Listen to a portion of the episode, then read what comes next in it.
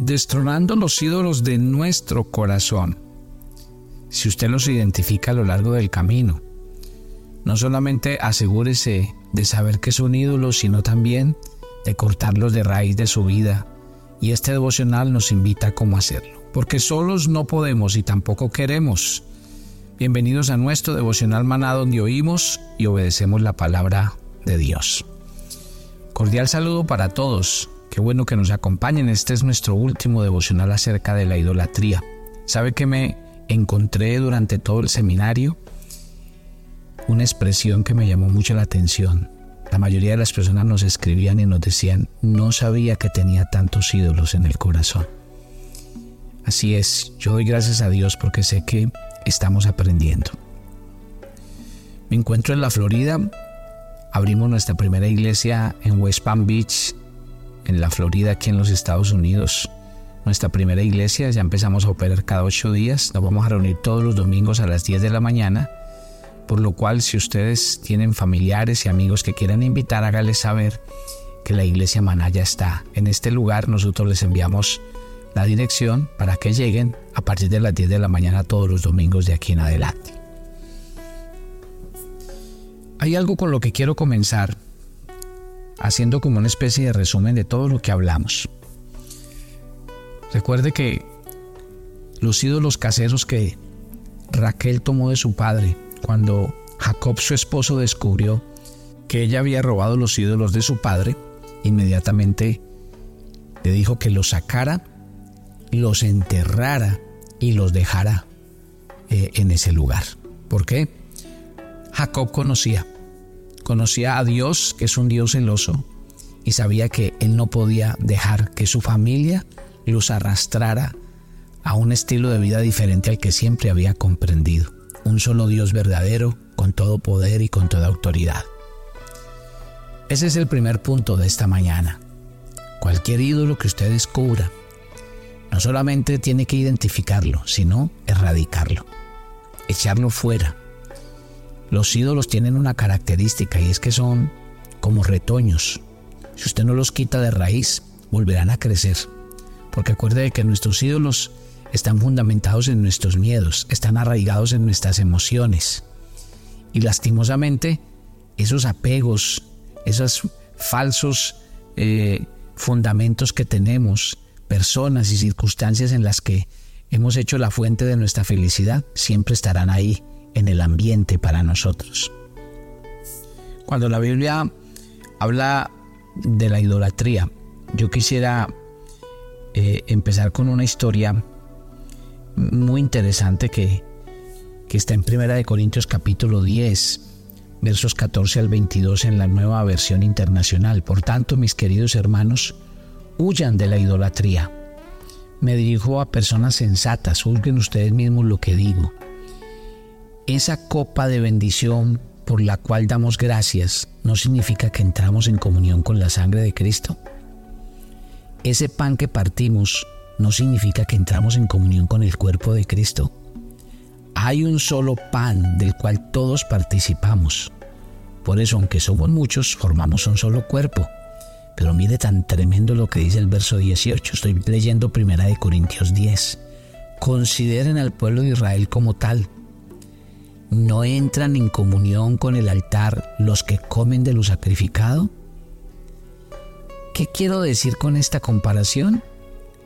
Que el sacrificio que los gentiles ofrecen a los ídolos sea algo, o que el ídolo mismo sea algo, no, sino que cuando ellos ofrecen sacrificio lo hacen para los demonios, no para Dios. Y no quiero que ustedes entren en comunión con los demonios. No pueden beber la copa del Señor y la copa de los demonios. No pueden participar de la mesa del Señor y de la mesa de los demonios. ¿O vamos a provocar a celos al Señor? ¿Somos acaso más fuertes que Él? Mire que la iglesia en Corinto tenía una fuerte inclinación a la idolatría, ya que como ciudad griega había mucho politeísmo. Y los griegos creían que su Dios, que se suponía tenía toda la fuerza, todo el poder y todo el dominio, no los protegió ni a ellos ni a su Dios principal. Y Pablo llama la atención de los corintios, dado que estaban sacrificando y ofreciendo sangre y pan a divinidades creadas por hombres. Y esas ofrendas y sacrificios terminaban siendo muy claro, lo dice, para los demonios, porque un ídolo es nada. Entonces, cuando ustedes piensan en esto, digo, aquí es donde el llamado de Dios es claro, porque el Señor dice que nos salgamos de la idolatría, que nos apartemos, porque es algo realmente serio. Nosotros no podemos hacer un juego de doble vía. Nosotros no podemos creer en Dios y creer en otras cosas a la vez. O ponemos nuestra confianza en Dios o ponemos nuestra confianza en las personas, en las circunstancias y en las cosas.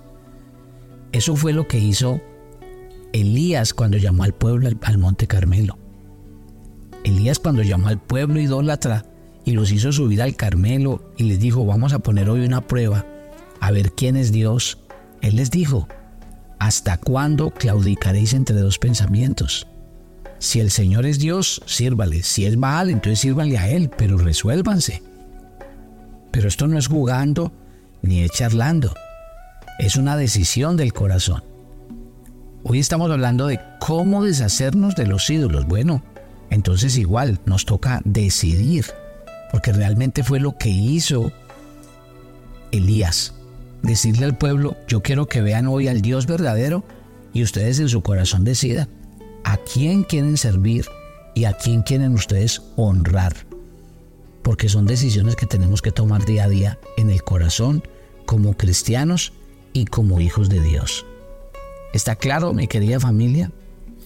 Dios dijo a su pueblo, yo soy el Señor tu Dios que te saqué de la tierra de Egipto, del país donde eras esclavo. No tengas otros dioses además de mí. No te hagas ningún ídolo, ni nada que guarde semejanza con lo que hay arriba en el cielo, ni con lo que hay abajo en la tierra, ni con lo que hay en las aguas debajo de la tierra no te inclines delante de ellos ni los adores. Yo, el Señor tu Dios, soy un Dios celoso. Cuando uno va a Ezequiel capítulo 36 versos 25 al 27, el Señor da una promesa. Y yo creo que aquí empieza uno a entender desde el punto de vista de la Biblia la oración que tenemos que hacer todos esta mañana. Dice Ezequiel, los rociaré con agua pura y quedarán purificados. Los limpiaré de todas sus impurezas e idolatrías. Les daré un nuevo corazón. Les infundiré un espíritu nuevo. Les quitaré ese corazón de piedra que ahora tienen y les pondré un corazón de carne. Infundiré mi espíritu en ustedes y haré que sigan mis preceptos y obedezcan mis leyes. Aquí en este pasaje, Dios envía una palabra de consuelo para nosotros. Y sobre todo una promesa para aquellos que sienten que el pecado idolátrico eh, nos ha carcomido nuestra fe y nos ha hecho ir por caminos que no son de Dios. Dios nos lavará con agua pura, nos purificará y nos quitará esas imágenes de ídolos que hemos puesto en nuestra mente y en nuestro corazón. Lo bello es que Dios cambiará nuestro corazón para que realmente podamos adorarlo, seguirlo y obedecerlo. Esa es la gran promesa que Dios tiene para nosotros esta mañana. Entonces, así como Jacob le dijo a Raquel, hay que dejar los ídolos, hay que enterrarlos, hay que soltarlos. Así como Elías le dijo al pueblo, hoy tenemos que resolver a quién vamos a seguir y a quién vamos a adorar el Señor viene a darnos una promesa. Yo les voy a limpiar a ustedes de todas sus inmundicias y de todos vuestros ídolos. Les voy a quitar ese corazón de piedra que tienen y les voy a dar un corazón de carne. El Nuevo Testamento dice el apóstol Juan, hijitos míos, guardaos de los ídolos. Y cuando la Biblia dice que nos guardemos de los ídolos es aquellas cosas que acechan nuestro diario vivir como cristianos y que compiten. Tratan de competir en nuestro corazón con Dios. Tratan de competir en nuestro corazón por la palabra de Dios, por las prioridades que nosotros le damos a las cosas espirituales. Identifique esta mañana por qué a veces no hemos avanzado más en nuestra vida cristiana, porque no tenemos una vida de compromiso y de entrega a Dios y a su palabra, por la sencilla razón de que hemos dejado que las competencias tengan más fuerza en nosotros. No hemos vivido una vida espiritual fuerte, entendiendo que esto es una guerra espiritual y que cada día tenemos que tomar la armadura de Dios para poder enfrentar las acechanzas del enemigo. El mundo en el que vivimos cada día va a hacer que nosotros nos debilitemos en la fe, pero la palabra de Dios nos invita a ser fuertes. La palabra de Dios nos invita a permanecer firmes en el Señor. La palabra de Dios nos da la sabiduría para identificar aquellas cosas con las que nuestro corazón está compitiendo y siempre nos van a llevar a tomar la decisión. Recuerde que Marta y María tuvieron que tomar una decisión. ¿A quién vamos a servir? ¿Qué vamos a hacer? ¿Qué es lo más importante? María entendió que ella escogió la mejor parte y Jesús dijo que habiendo escogido la mejor parte no le será quitada. El día de hoy Hablando de la idolatría, esa es la decisión que tenemos que tomar. Hoy diga yo quiero tomar la decisión de seguir a Cristo, de dejarme guiar y gobernar por Él. Tomo la decisión de que Él sea el primero en mi vida. Cuando el Señor habló del primer y más grande mandamiento, dijo, amarás al Señor tu Dios con todo tu corazón, con toda tu alma, con toda tu mente y con todas tus fuerzas. Y realmente, si nosotros queremos buscar primeramente el reino de Dios y su justicia, poner a Dios en el primer lugar de nuestras vidas, de nuestras familias, de nuestra agenda, de nuestro calendario, de nuestro presupuesto, este es el paso que hay que dar. Por eso Dios durante dos semanas nos ministró y nos habló de la idolatría, para que nosotros el día de hoy tomemos una decisión en el corazón. ¿A quién queremos servir? A quién queremos seguir, ante quién nos queremos rendir y de quién es nuestra vida, a quién pertenece nuestra vida. Yo creo que con todo esto que Dios nos habló a lo largo de este tiempo, yo creo que hay suficiente revelación de Dios para que nosotros el día de hoy tomemos una decisión en el corazón. Y la decisión es rendir nuestra vida y nuestro corazón a Él.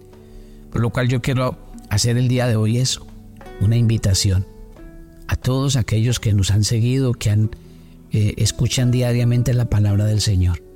Acuérdese que no es un oidor olvidadizo, sino un hacedor de la palabra. Recuerde que Dios cuando habla es porque Él está haciendo una gran demanda y la gran demanda es que nos volvamos a Él, que nos reconciliemos con Él, que volvamos nuestro corazón hacia Él.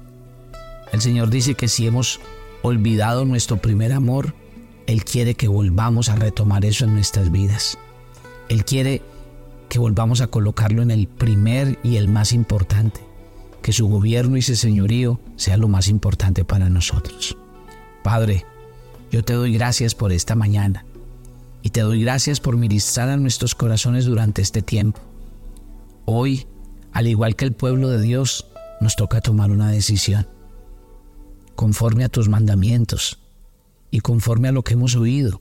Hoy tomamos la decisión de volvernos a ti, de colocarte en el trono del control de nuestras vidas, de decirte Señor que no queremos depender de nada ni de nadie, ni poner nuestras esperanzas en nada ni en nadie, que nuestra única confianza debe ser tú, que el único Dios verdadero ante quien nos inclinamos, honramos y alabamos, eres tú. Por eso en este día colocamos nuestra vida, nuestra familia, nuestros hijos, nuestro cónyuge, nuestro trabajo, nuestro dinero, lo colocamos al estado de tus pies. Esas cosas son importantes, esas cosas son valiosas, pero no son Dios. El único lugar de Dios en mi vida solamente te pertenece a ti. Y por eso en este día nos rendimos y te entregamos todo nuestro corazón a ti. Gracias Señor. Gracias por este milagro de amor por reconciliarnos contigo, porque hoy escogemos la mejor parte, la cual no nos será quitada. Porque hoy, Señor, elegimos seguirte a ti, obedecerte a ti y seguir tus mandamientos para la gloria y la honra de tu nombre.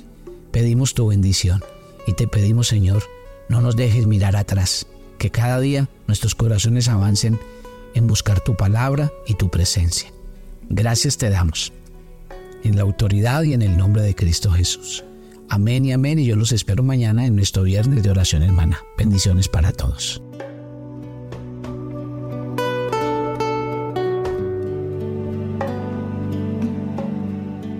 Toma tu agenda devocional, maná. Hoy es el día 39 en nuestra agenda y el pasaje sugerido para la lectura en tu devocional personal el día de hoy es Génesis 24 del 1 al 21. Cuando estamos dispuestos a obedecer la voz de Dios, Él allana el camino, abre y cierra puertas, pone y quita personas. Por tanto, pregúntale en oración a Dios qué pasos debes dar para caminar en su llamado y recuerda que solo así vas a ser prosperado en todo. Te invitamos ahora a que respondas las preguntas que encuentras en tu agenda que te llevarán a conocer cada vez más a Dios y crecer en tu vida espiritual. Y para confirmar tus respuestas, visita nuestra cuenta de Facebook Devocional Maná, nuestra página web devocionalmaná.com o escaneando el código QR que encuentras en tu agenda.